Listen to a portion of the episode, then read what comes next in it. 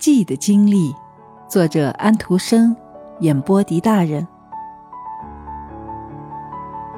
在一座富丽堂皇的庄园旁边，有一个维护的很好的花园，里面长着许多珍稀的树木和花草。庄园的客人对这里的花木都表示出愉快的心情。附近村子和镇里的人在星期日和节假日都要求来看一看这座花园。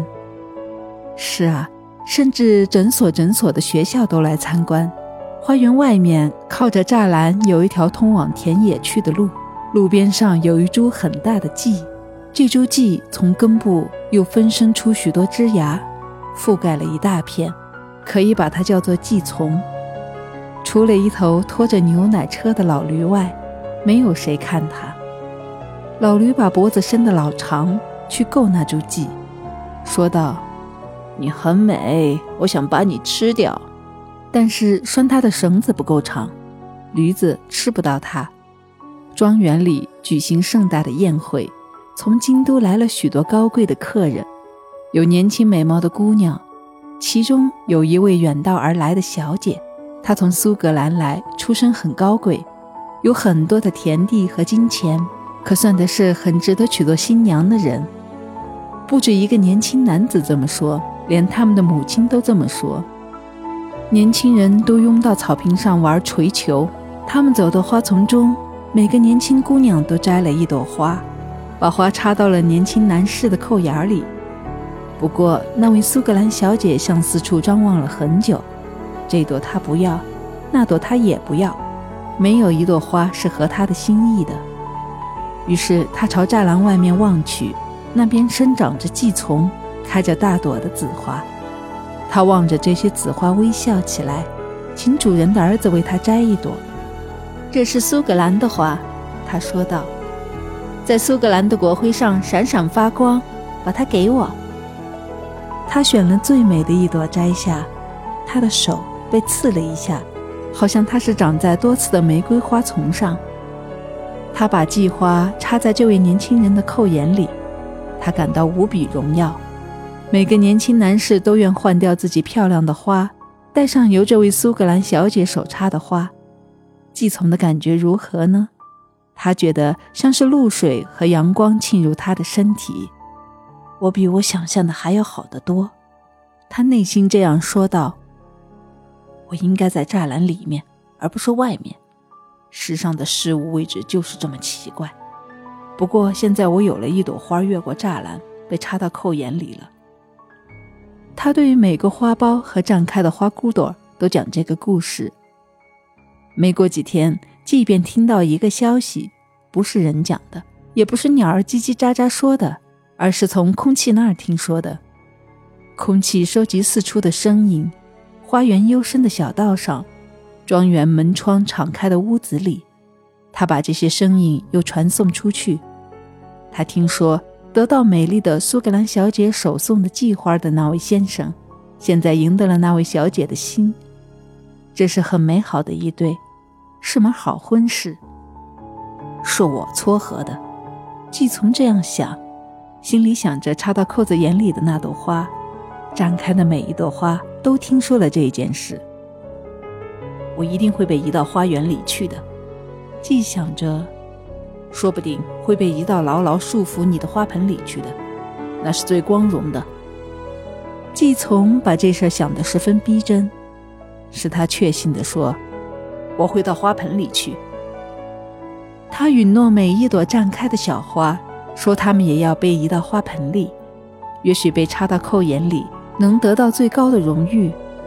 可是谁也没有被栽到花盆里，更不要说被插到扣子眼里了。它们引着空气和阳光，白天吸收着阳光，夜晚吸吮着露水。它们不断的开放，蜜蜂和黄蜂来造访，寻找嫁妆，花中的蜜。它们采走了花蜜，留下了花儿。这简直是掠夺。季从说道：“要是能蛰它们一下就好了，可是我不能。”花儿都垂下了头，猥亵了，但是新的花朵绽开了。好像你们都是被请来的，季从说道。每分钟我都等着越过栅栏。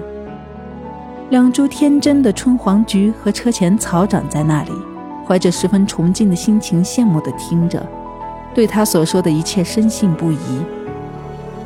拉着牛奶车的老驴从路边朝那株花繁叶茂的季望着，但是绳子太短，够不着它。既长久地想着苏格兰季，他认为自己和他是同一家族的。最后，他竟认为自己真的是从苏格兰来的。绘在国徽上的便是他的祖先，这是一个了不起的思想。不过，伟大的记会有了不起的思想的。有时你出身是那么高贵，使你不敢那样去想。生长在季身边的荨麻说，他也有一丝这样的感觉，好像他如果受到了善待，也会变成细麻布的。夏天过去了，秋天过去了，树叶落了。花儿的颜色更深了，味儿更浓了。园艺学徒在花园里朝着栅栏外唱道：“爬上坡又走下坡，一年四季周而复始。”树林里的年幼的云山开始思念圣诞节了，可是离圣诞节还远着呢。我还在这儿，季说道，就好像谁都没想起过我来似的。然而是我把他们结成夫妇的。他们订了婚，举行了婚礼，那是八天前的事。是啊，我连一步也没有动过，因为我不会动。几个星期又过去了，季站在那里，只剩下最后一朵花，又大又丰满。它是从根部那儿开出来的，冷风嗖嗖地吹过它，它的颜色褪了，风采消失了。它的花萼大得像蝴蝶花的花萼，看上去。像一朵镀银的向日葵。这时，那一对年轻人现在是丈夫和妻子了，走进了花园。他们沿着栅栏走着，年轻的妻子朝外望去，那只大戟还立在那里。他说道：“现在它没有花了，有的，还剩下最后一朵花幽灵呢。”他说道，指了指那朵银色的残体。它本身仍然是一朵花儿，它很可爱。他说道：“这朵花应该刻在我们的画框上。”于是年轻人翻过栅栏，把系花萼折下来，既遮了他的手指一下。你们记得他把它叫做幽灵。他被带进花园，带进庄园，带进屋子里。屋子里挂着一幅画儿，一对年轻夫妇。新郎的扣子眼上画了一朵季花，他们谈着这朵花，也谈论着他们拿进来的最后一朵银色的季花。他们将它刻在画框上，空气把他们的谈话传了出去，传播得远远的。竟会有这样的经历，季从说道：“我的第一个孩子被插到了扣子眼里，我的最后一个孩子被刻到了画框上。”我自己又去哪里呢？驴站在道旁，朝他伸着脖子。